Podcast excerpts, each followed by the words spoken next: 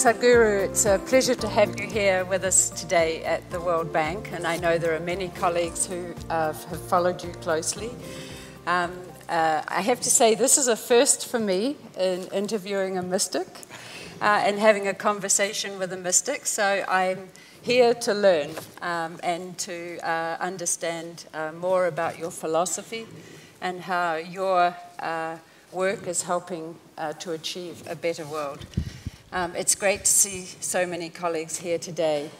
Uh, in the World Bank, of course, um, our mission is to help uh, reduce or eliminate poverty in the world and to improve the living standards of the people of the world. Um, and we live in a planet where there is still much to do, and I know uh, your work is also working to that goal as well. Um, I want today to start with where we converge, uh, you know, where we see the world in the same way. And as I've read uh, and listened uh, to, your, to you talking, um, and thanks to the internet, I was able to, to watch you on YouTube. Um, you tell us that humanity has the necessary capability and resources to address every problem or almost every problem in the planet, but the only missing element is our willingness. And I think that you work to kindle this willingness within the millions of people who follow uh, you, and um, they work to extend their hearts, their heads, and their minds to the betterment of humanity. Here at the World Bank, and I know there are colleagues here from the IMF as well, we also work to this goal. Um, and I think by definition, because we work in development, we're all optimists. So I'd like to start by asking um, how we can work to make the world a better place. You're in a room full of economists um, who look at poverty through the lens of numbers, statistics. I always say we can only make a decision if we have a spreadsheet. Um, but can you tell us how you define poverty and what you mean by raising human consciousness and how this can contribute to ending world poverty. Good morning to everyone. uh, I think, Annette, it's best that we… this much abused word consciousness, we better define that in some sense. So when we… when we look at our experience of life, when we look at individual experience, Everything that human beings experience here is coming from what they see, what they hear, what they smell, taste and touch, or in other words, through the five sense organs.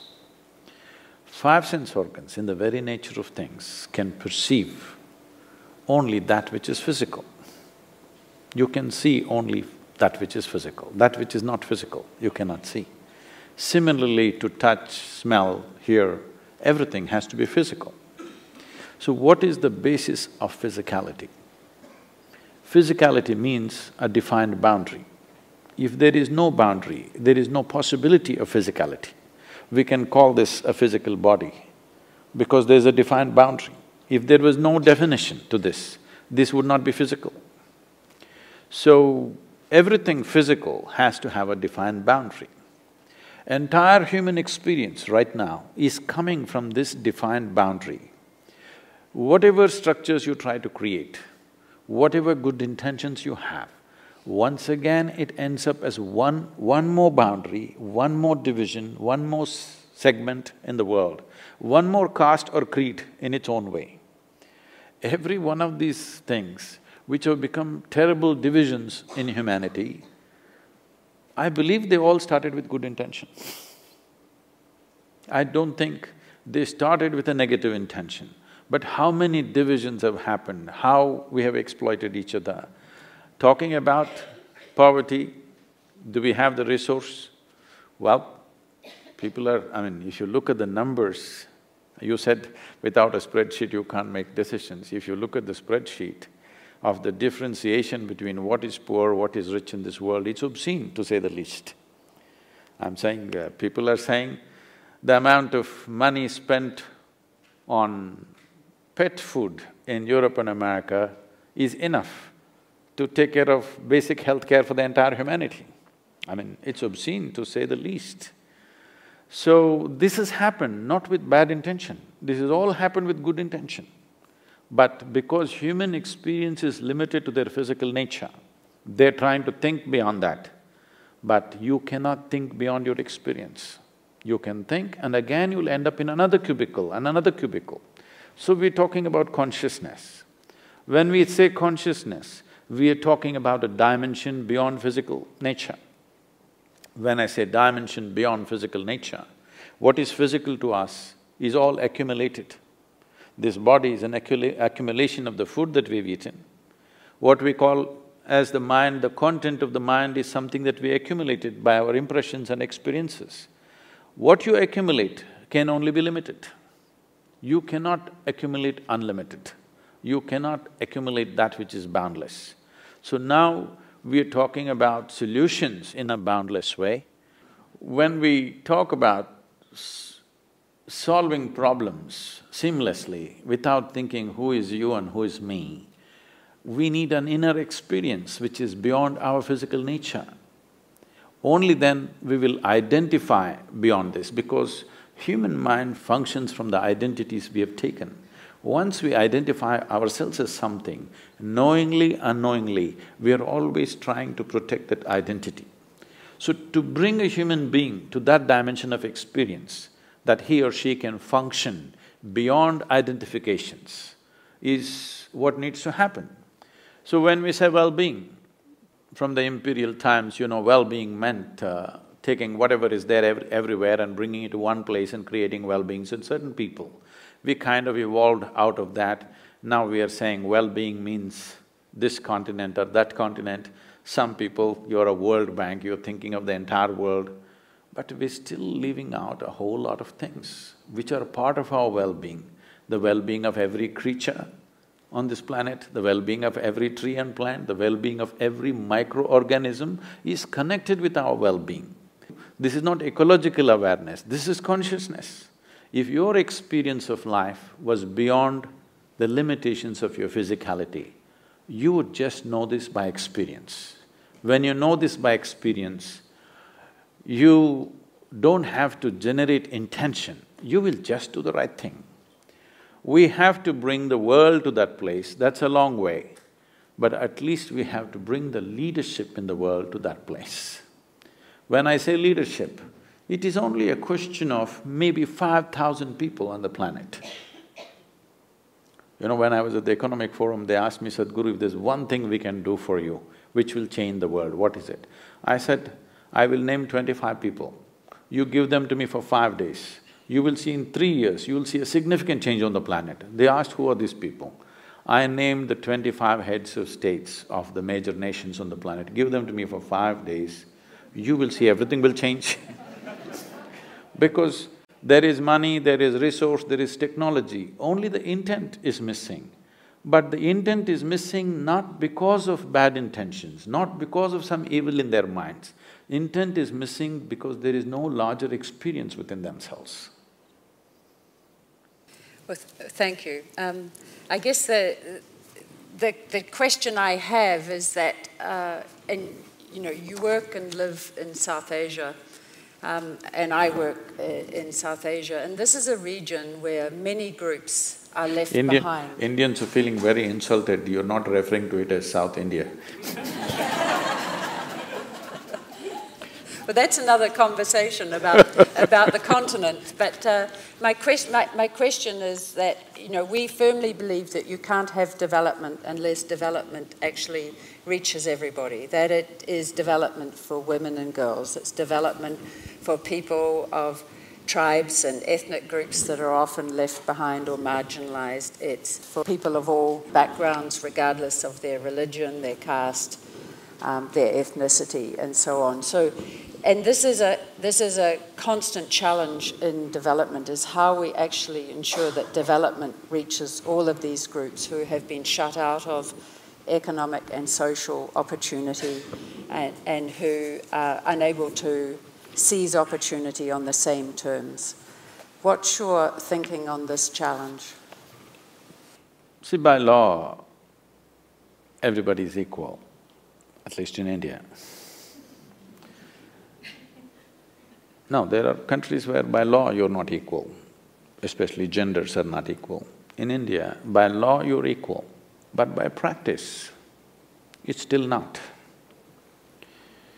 These are a thousand-year-old problems. They don't get solved overnight. A sustained push has to happen. The problem is of many levels.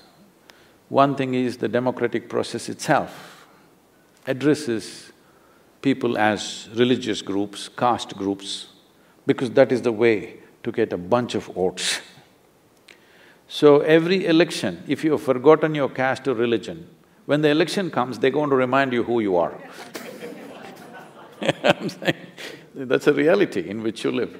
In case you forgot what is your caste and religion, when the election comes, they're clearly reminding you because uh, people have understood the technology of manipulating democracy, the science of how to manipulate democracy. People have understood this number game, how to add up the numbers.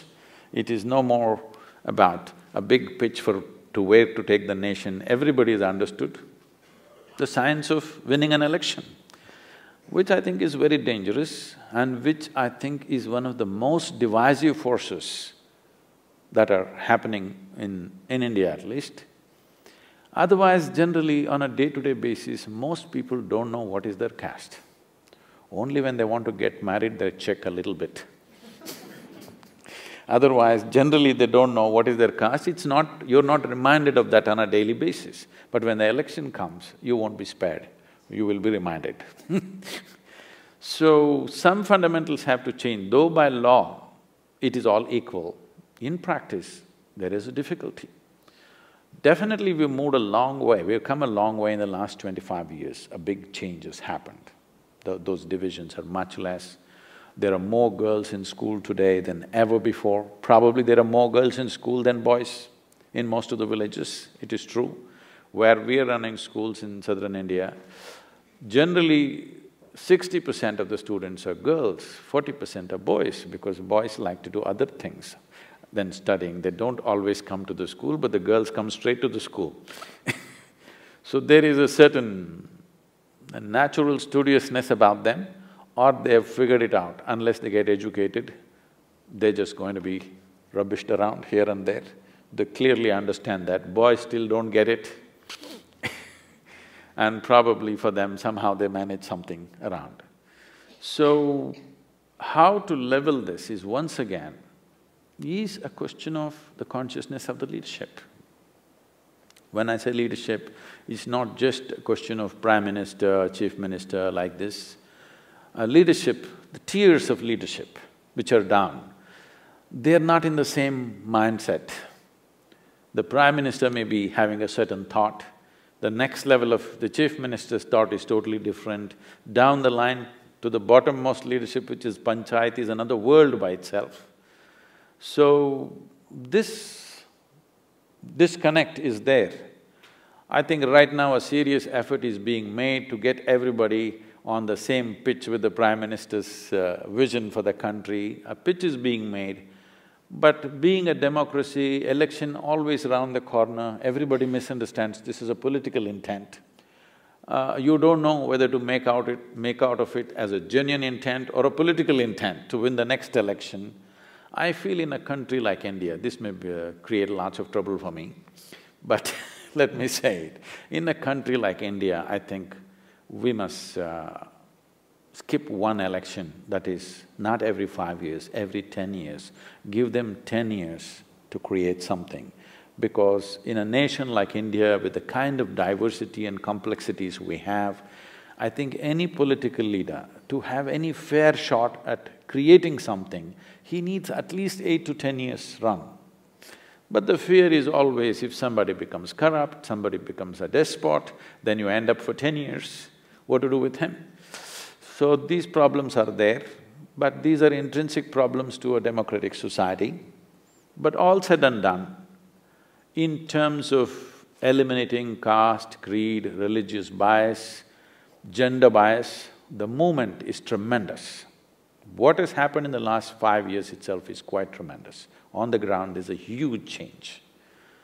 But still, if you don't change rapidly enough, one generation's life may pass. That is the concern.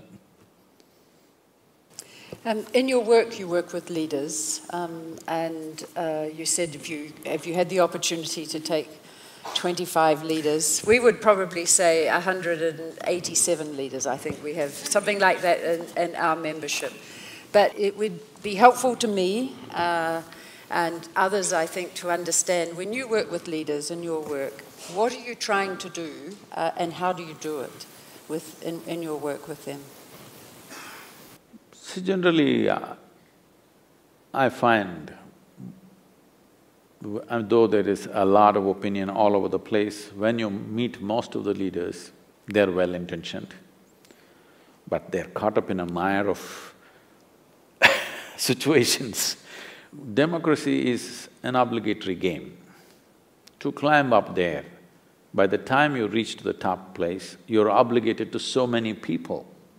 When you sit there, if you don't take care of all these people, they all think you betrayed them.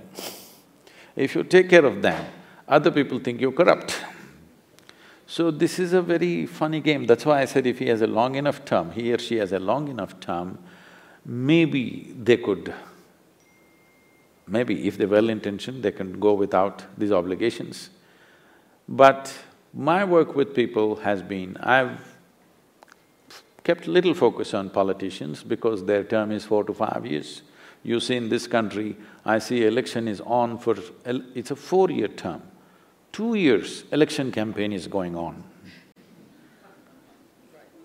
See, it's a four-year term for the presidency. Two years election campaign is going on. No, some time limit must be put, three months is enough. Let them prove themselves in three months. Why does it take two years Every day you watch the news, only election is happening on the news channel. Uh, in India, I thought it's bad, it starts six months ahead. I'm pitching not more than three months, there must be any kind of election work. Let them focus on administration. We elected them to administer, not to fight one more election and one more election forever, okay? So I think somewhere, some limits have to be put because we have celebrated I think moving from dictatorships and monarchies, we kind of little too thrilled with democracy. We need to understand every system has its flaws and democracy has too many loopholes. Only thing is, at least the mistakes are ours, you know It's not somebody else's mistakes we suffer, it's our mistakes that we suffer. That is the only satisfaction we have. But yes, we have decided this is the best way to run the world, that's fine. But I think some limits have to be put. You can't run an election for two years. Election campaign cannot go on for two years. There must be a limit, four months, three months is enough. This is costing enormously. This is costing enormously for the lives of common people. And uh, everybody, the entire country is in an election mode for two years, nobody is focusing on what they're required to do. So the leadership as political leadership, I've generally kept away for a variety of reasons, except those we find are visionary in nature. My work has been largely with business leaders and bureaucratic leaders, because these are people who are there for a solid minimum twenty-five to thirty years. These are the people who can make a difference. So about uh, eight years ago, we made a list of two thousand people in India who are business leaders and bureaucratic leaders who will definitely be there for another twenty-five years in the country doing things that they're doing. They may not be in the news, they may not be up there, these are not photo op leaders, these are real leaders who are doing work on the ground. So, we made a list of these people and said, if we can bring about at least ten percent change of heart in them, they can change everything in the country. So we aimed in four years' time, we will get these two thousand people but now it's eight years or almost nine years now, we have touched about forty-six percent of this leadership. They're quietly making a change for sure. They're everywhere today, in the administration, in the bureaucracy, in the business field. All of them making significant difference in the work that they were… how they were working before and how they're working today, with what intention. My main work has been to shift people from personal ambition to a larger vision. Personal ambition is a way of tweaking your desire, you know. People keep tweaking it every… every year, it gets little more and little more and little more. And this is what is destroying the world. Why are you going in installments? Why don't you have a desire, you know? it's not by reducing desire the world will get better. You just have to increase your desire. Why are you stingy with your desire? That I have to live well, my family have to live well. Why don't you make a real greedy desire, I want everybody in the world to live the way I am? So I'm trying to increase their desire from being personal ambition to a larger vision that we want to do this. So especially for business leaders, see whether you're manufacturing a safety pin or a computer or a spacecraft, it doesn't matter. Fundamental business is human well-being. Somewhere in these spreadsheets, I'm sorry, I'm not referring to your spreadsheets, these, uh, you know, what do you call them, the balance sheets of three months balance sheets, these quarterly balance sheets have become paramount goals. You've forgotten why we're looking at numbers is just to give us a guidance, are we're going forward or backward. It is not an ultimate God-given thing to anybody. But now these quarterly balance sheets have become the ultimate goals. So generally my work is to move people from this kind of short-term things to a larger vision that be really greedy. If you… if you manufacture safety pin, what should be your thing? All the seven billion people must use my safety pin, the best safety pin, okay? Similarly with everything else, I'm saying instead of trying to curtail human aspiration, which is never going to work. It's never going to work. You can try as hard as you want, you can teach whatever philosophies you want to people, they will all not today be content with what you have, tomorrow morning they're on with their own stuff. So it is better to make an all-inclusive aspiration rather than trying to curtail aspiration. Curtailing aspirations have never worked and one of the biggest things that I'm pitching with the political leaders in India and elsewhere also is, we need to curtail human population. That's our only problem. Nobody wants to address this. We took charge of certain things. There used to be epidemics, there used to be serious infectious diseases and there used to be a certain number of children dying before they reach four years of age. All these things we took charge. Once we take life into our hands, we must understand that birth is also our business. Once you postpone death, you also must postpone birth, isn't it?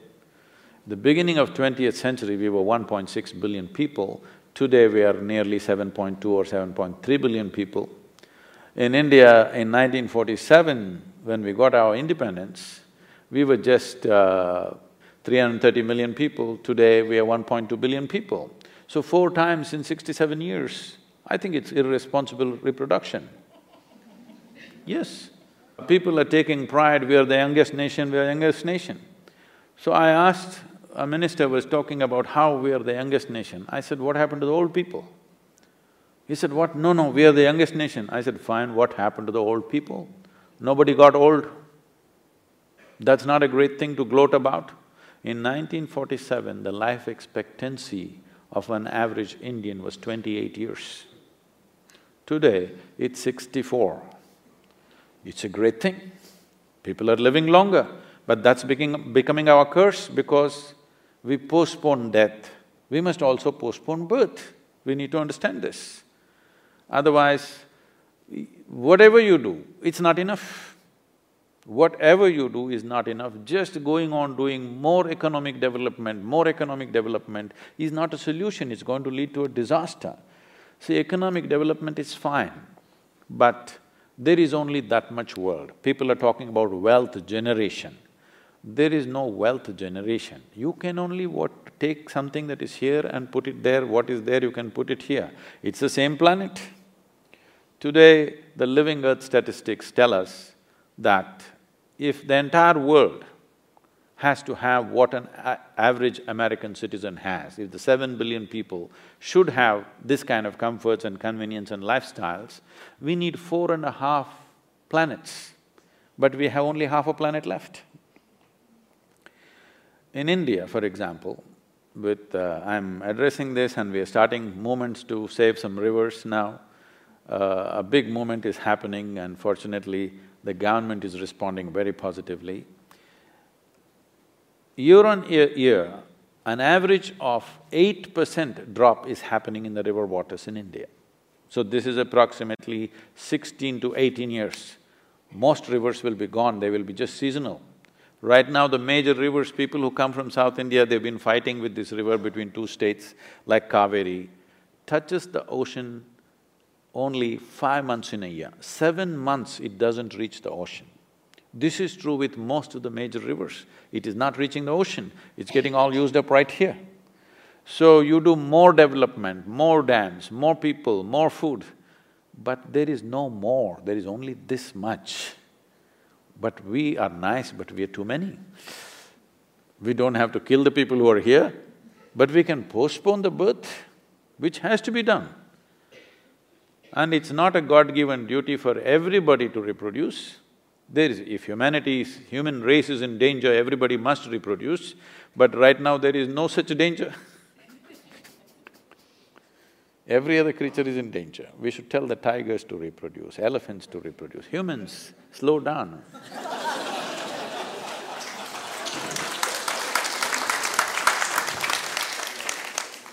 There are many young people watching this, um, and I'm sure that's, that's a message that probably has uh, more resonance for them than for me. But, but, uh, but more seriously, uh, we were talking earlier uh, before we came down here uh, about uh, the search that many young people have for identity and meaning in the world and the choices that they make. What message do you have for young people uh, and the role that they can play in making the world a better place? So when you say youth, you're talking about humanity in the making. That means you're not fully conceited yet that means you're not set, you still are open possibility. So that's a tremendous phase of life. Youth means it comes with enormous energy. Those of you who are young, you don't understand what I'm talking right now because youth means it comes with enormous energy. Slowly, it doesn't matter how well you keep yourself, I think I kept myself pretty well, but still, you don't have the same energy. Well, I'm doing better than most youth, but but still you don't have the same energy after some time. So this moment of enormous energy is the time when we can make tremendous things happen. But unfortunately, uh, your intelligence may get hijacked by the hormones, that you can't think straight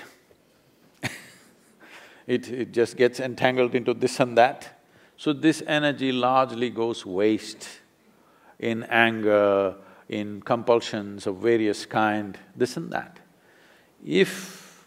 if only youth invest a little bit in stabilizing themselves, if you bring stability to your way of being, this energy can become a tremendous force. This energy is a real solution to the world, for everything, for every problem that you have. The energy that the youth carries, if it had stability, it would become a solution for every problem that we have on the planet because that human energy is needed to make things happen. So as a part of this, we are going into schools this yoga day, as I was telling you, eighteen thousand six hundred and thirty-two schools across India, we're bringing a simple yogic practice that we're training teachers so that they will sustain it for the children to bring this balance. I'll tell you how this balance is. When we opened our Isha Home School of, uh, you know, a decade ago, one day I went in the morning to the assembly where all the tiny tots were sitting, all seven-year-olds are sitting. They're all like this, like this. Then I said, why these kids have become like this? They're like broken tops. So I just said, twelve minutes a day, we just brought, brought some simple so sounds, seven notes of the Indian classical music. Every day twelve minutes they do. After two months I go, we're all sitting like this. That's all it takes, I'm saying. The simple methodology of what brings stability into a human being, unfortunately, is missing in our education systems. Our education system as it is, I mean, to the first question that you asked also, our education system is all about how to exploit everything in the universe. Our idea of science is just this, how to use everything in the world, including human beings. Yes? How to use an invisible atom, how to use an invisible microbe, how to get protein out of bacteria? Why? I mean, we are looking at the world as a killing field. We are looking at the world as a way to squeeze it. This is fundamentally because we're in pursuit of happiness. This is the biggest problem. If you pursue happiness, you will endlessly run without ever finding it because it's not out there. Every human experience, joy or misery, both are generated from within us. If you know how to manage this, if your mind and your body took instructions from you, keeping this healthy and joyful would be a natural consequence. Now your body is compulsive, your mind is in a compulsive mode, and now you're in pursuit of happiness, this is a mad humanity, just ravaging through the world. The more empowered humanity becomes, the more damage they will cause. Let us admit this much, it's the educated on the planet who have caused the maximum damage to this planet, isn't it so? The uneducated don't cause so much damage. So, our education has not brought sense to us. Our education has not brought life sense to us. It has only given us empowerment as to how to squeeze life out of every damn thing in the universe. So, our mode of education has to change. Fundamentally, how to live, how to manage this one is not there. We know how to manage the entire universe, but we don't know how to manage this. What is it that human beings are struggling with? their thought and their emotion, entire life. They spend an entire lifetime still not knowing how to manage their own thought and their own emotion. Something as simple as, let's say, anger. From the caveman till now, you're getting angry the same way, isn't it? There's no high-tech way to get angry. Maybe today if you get angry, you don't pick up a stick, you pick up a nuclear weapon, but the same anger, nothing has changed. I'm saying such a simple emotion, we can't handle it. Why? Because we have not… the education systems have not given a moment to the quality of what this is. We're trying to teach discipline, we're trying to teach morality. People know how to subvert those things. Only if you create an inclusive experience, then there is no subversion of that because it is life-enhancing in every way. Every moment, whatever every human being is trying is just this, in some way to expand their experience of life. Somebody may think money will do it, somebody may think wealth will do it, somebody may think knowledge will do it or love will do it. Basically what you're thinking is to be little larger than who you are right now. But if that happens, you want to be little larger than that. If that happens, little larger than that. So you're going in installments towards what? Fundamentally, you want to become boundless, but you're approaching boundlessness or infinite nature in installments. Infinity in installments is a hopeless case. It's a hopeless case. Even if you become the king or queen of this planet, it's not going to stop you. Look at the stars, already we are, isn't it? If you conquer five galaxies, you think you will stop? Let's understand the fundamental nature of a human being. We don't know how to manage our minds, but we want to manage thousand people, obviously you will go bonkers. So fundamentally, if your mind took instructions from you, would you keep yourself blissful or miserable? It's a question. Hello? blissful. isn't it? So, the fundamental thing is just this, nobody ever taught you from your kindergarten to your PhD how to manage this. So this is what needs to happen to humanity. they must know how to keep their body, how to keep their mind, how to manage this. If you know how to keep this joyful, when you're joyful, let me ask you this question. If I meet you when you're very joyful, I'm sure you're a wonderful human being. Yes or no? But if I happen to meet you when you're angry, when you're frustrated, when you're miserable about something, you're depressed, you could be nasty. Yes or no? This is true with every human being. So we have not taken care of the most fundamental thing, how to, a human being should be within himself or herself. We are leaving it to ethics, morality and fixing the world. You fix the world as much as you want. If you fix it anymore, there'll be no planet left. We've fixed it that far already, but still we are in pursuit of happiness. From pursuit of happiness to expression of joy, if you do not shift, there is really no solution for anything. Youth, this is the time to do it. The first thing before you step out into the world is that this must be in a wonderful state. If this steps out in a wonderful state, it will do only wonderful things. When you are feeling wonderful, are you not wonderful to everything around you? That's the only insurance you have I'm sure we have time for a few questions. I think we have a question in the front row here. I'm just wondering if we gave you the 25 leaders or the 187 leaders to lock up for five days, when they came out of that room, what are the three things that we would notice about them that would be different? You would notice they would be much more joyful. You can always trust a joyful person, believe me. Yes, because when you're joyful, you will not think of doing anything nasty. That's true with all of you, isn't it? That's true with every human being. But when you're feeling nasty, there's every possibility you will find good reason to do something nasty. Yes, you will find a very good reason to do something nasty. And to be balanced, to be joyful, if these two things happen, the third thing will be a consequence that you will use your body and your mind to the best. There is substantial medical and scientific evidence to show that if you're in a pleasant state of experience, then your intelligence and your physiology functions at its best.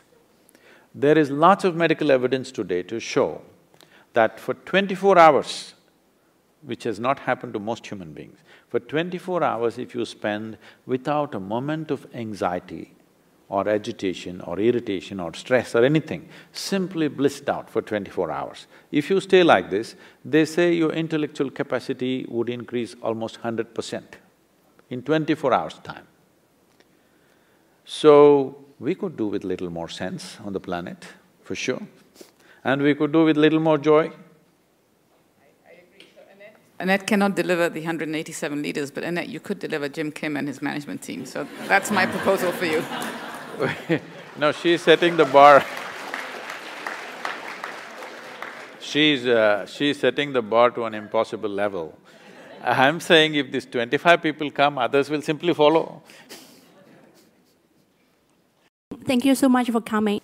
You were saying, um, if you want, if you live live your life based on what accumulated in the past, so you can't go beyond, right? So my question is, how can you go go beyond? See, let's understand what is beyond right now. Right now, your entire experience of life is being gathered through the five senses of seeing, hearing, smelling, tasting, touching. Everything that you know, all judgments that you make is coming from the information that you gathered through five senses. These five senses gather information in a very fragmented way, in the sense, if you see this part of my hand, you cannot see this part of my hand. If I show you this, you can't see this. This is not just with my hand, even with a grain of sand it's true. If you perceive one part, you can't perceive the other and you know everything only by comparison. When I say comparison, suppose… suppose you were a tall person, that is, you were six feet tall. Now you stand like a tall person, you walk like a tall person, you think like a tall person, you feel like a tall person, you are a tall person. You went to another society where everybody is eight feet tall. Suddenly you stand like a short person, walk like a short person, think like a short person, feel like a short person and you are a short person. So what I am saying is, what you perceive in comparison is not perception, it's a distortion of reality. It is good enough for survival in a particular situation, but you don't know anything about anything around you because you perceived everything only as it is relevant to your survival. To such an extent, you do not even know what, what is light, light and darkness. That's insulting, isn't it? You seen an owl, the bird, the owl? If you and an owl sat together and started an argument as to which is light and which is darkness, where would it go? Endless argument. I'm asking who is right? You or the owl? Who is right? Both, huh? If you're saying both, either you're in the diplomatic corps or or you have a successful marriage You learn to say both, both to everything, otherwise you won't survive I am asking which is the truth, which is light I'm asking. You don't really know, that's a fact of the matter. What you see as light, somebody else is seeing as darkness. What is day for you is night for somebody else, isn't it?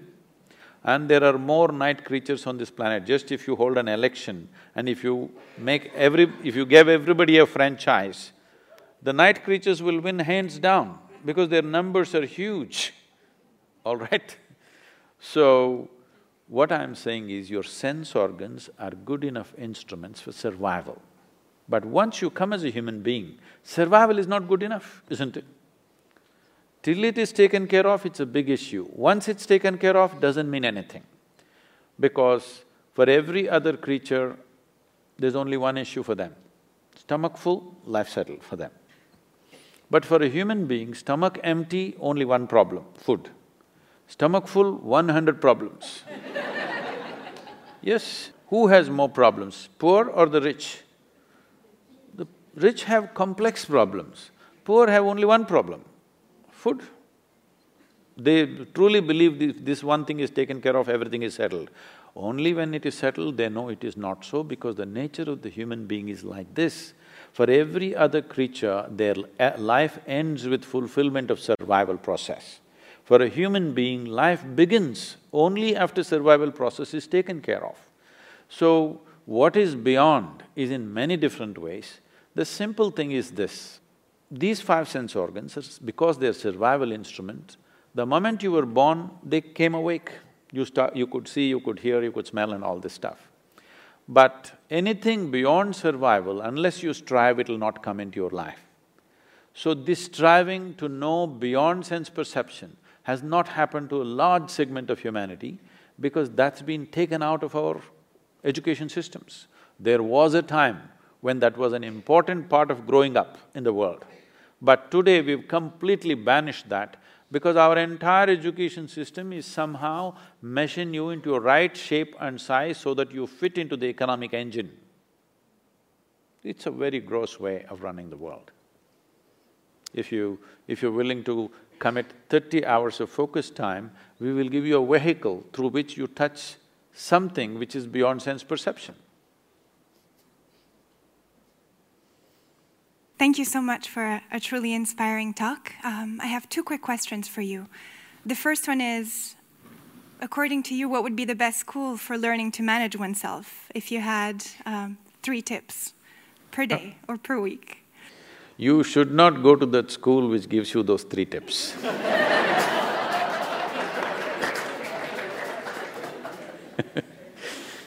If one feels that there should be harmony in the world and a lack of inequality. How can we accept that we've strayed so far away? And where can we find some deeper answers to why we're here and what we can do to live with more harmony? First, let me give you a tip.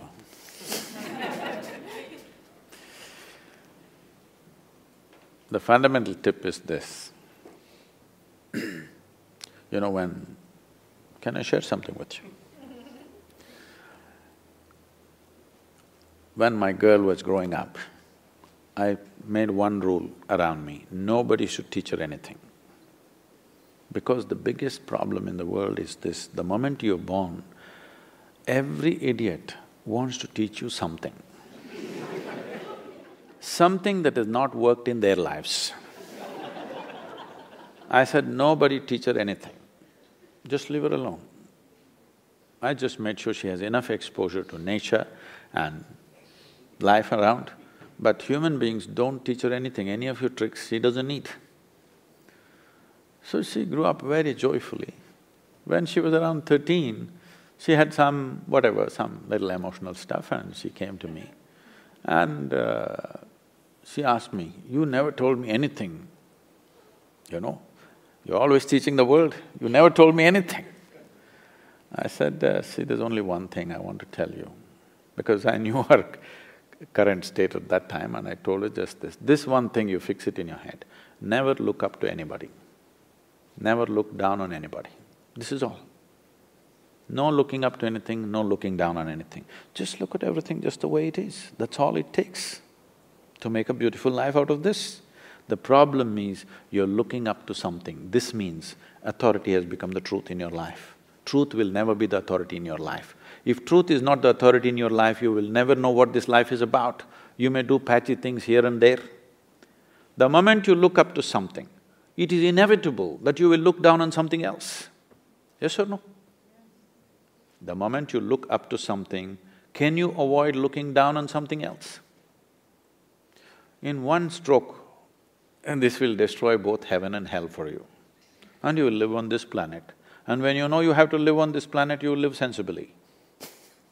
Because you think you're going somewhere else, you're doing all the rubbish here because you want to go to some other place.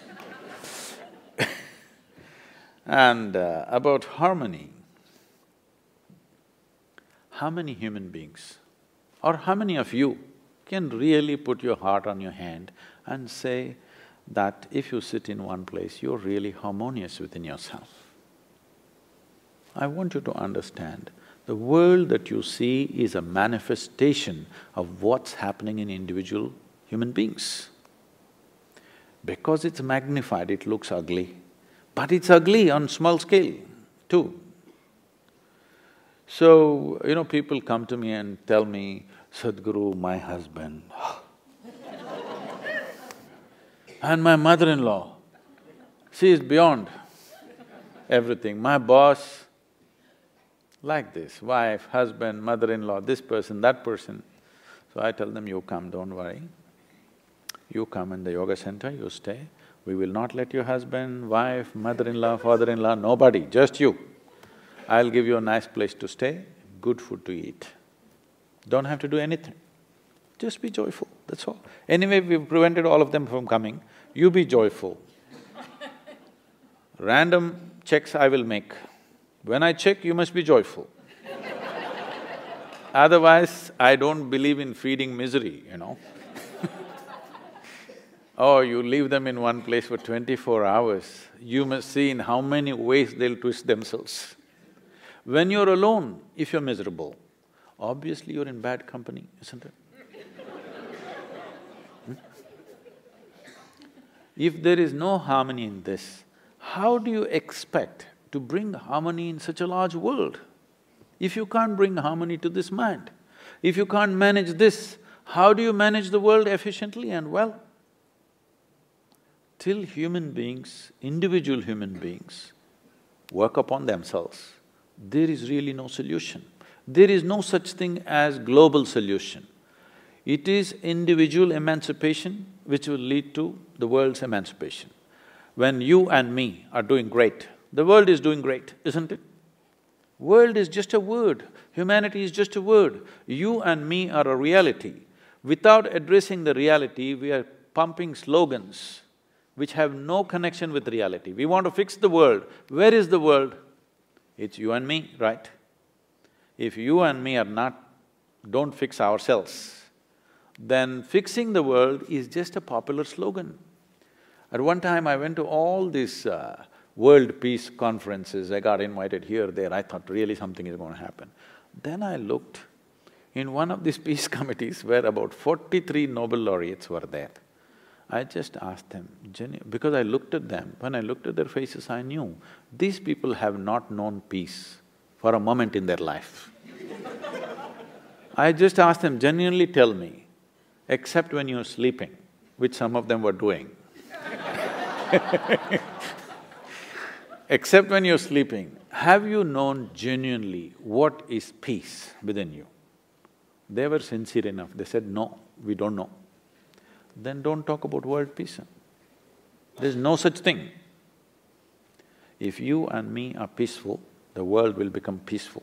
If you and me are loving, the world will become loving. If you and me are blissful, the world will become blissful. The only problem is human mind. But human mind is the most wonderful gift that we have. I'm saying the best gift that you got, you made a curse out of it. Because you… you've been given a supercomputer, but you not bothered to read the user's manual. This is your problem. Yes. You not read the user's manual, how to manage this? And then this intelligence, this is the greatest thing. This cerebral cap capability that the human beings have is the greatest thing that's happened to us. It took millions of years of evolution to get to this place, but now this is a curse. What are you suffering? You are suffering your own intelligence, please know this. Yes or no?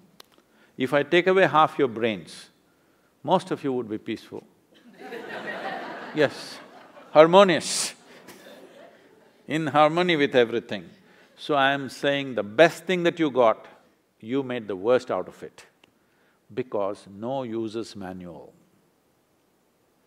Because your education systems or family systems or the national cultures have no sense about how to manage this one.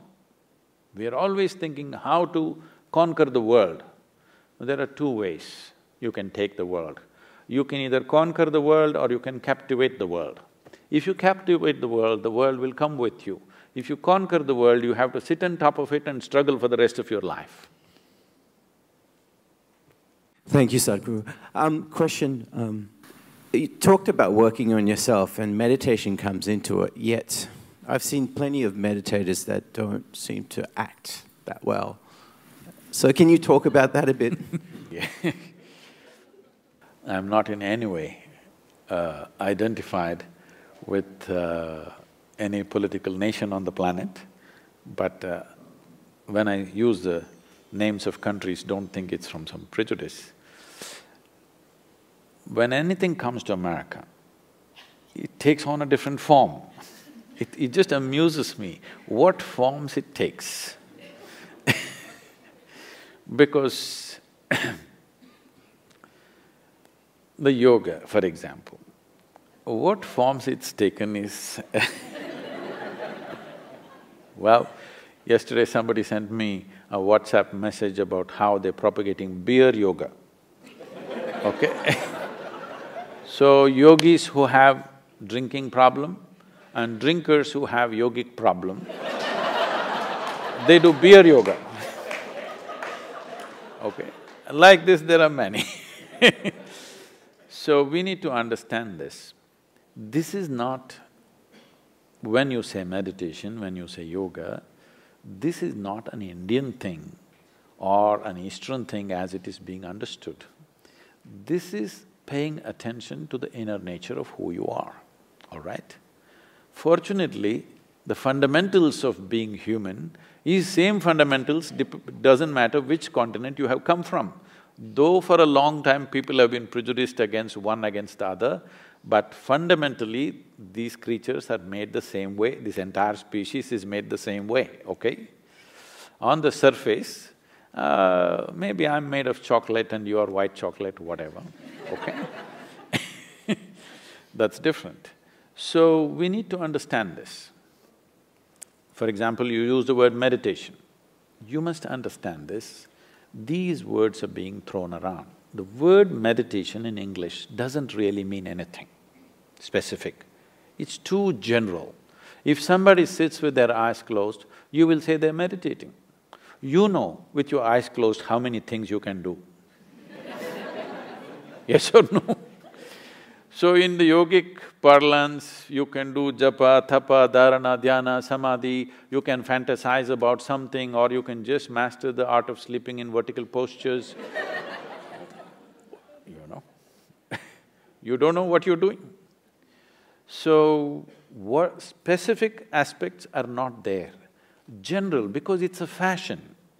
It is not an endeavor, it is more a fashion, it's an in thing. You will see people are walking with yoga mat in New York City, you ask them what… they say, today is my yoga day, yesterday was my cycling day, tomorrow is my swimming day. This is not like that. The word yoga means union. Union means, in some way, you learn to obliterate the boundaries of your individuality. Because your individual existence is a fake existence.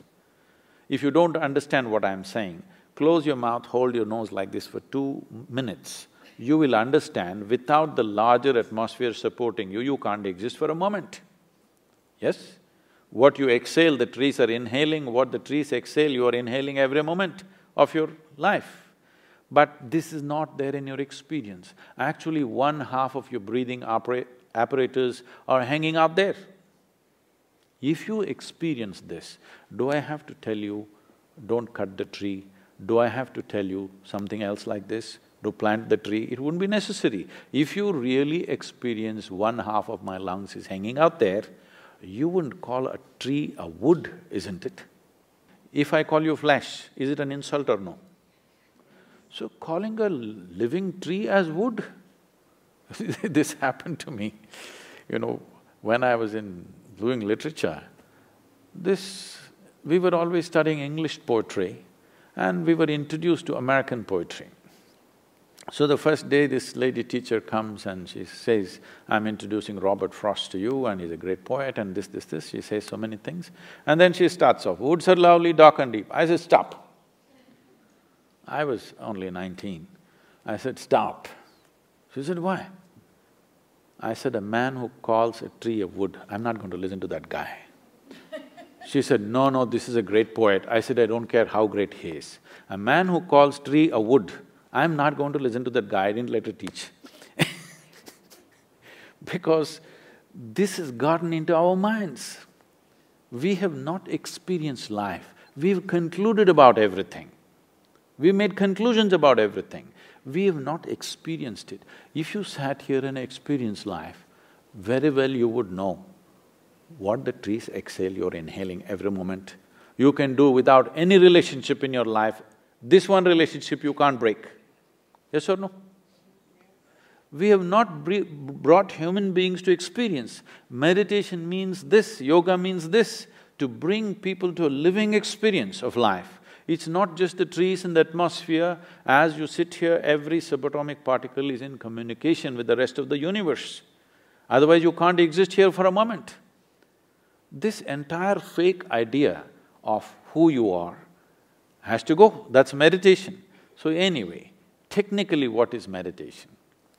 Meditation is a consequence, but because these societies have become so goal-oriented, they want the mango, they don't want the tree. If you want flowers in your garden, you don't have to do flower meditation. You don't even have to think flower. You have to think soil, manure, water, sunlight, none of them look like flowers. But if you take care of that, flower is a consequence. So meditation is a consequence, but people want the consequence, not the process. If you cultivate your body, your mind, your emotion and your energies to a certain level of maturity, you will become meditative. That will be your quality, that will be the fragrance that you will carry with you. But now you want the fragrance, you don't want the process, what will you do? You'll buy some French perfume. Thank you very, very much. The bank will be very different uh, for having had this experience, so thank you for the time and thank you to the India Club for facilitating this.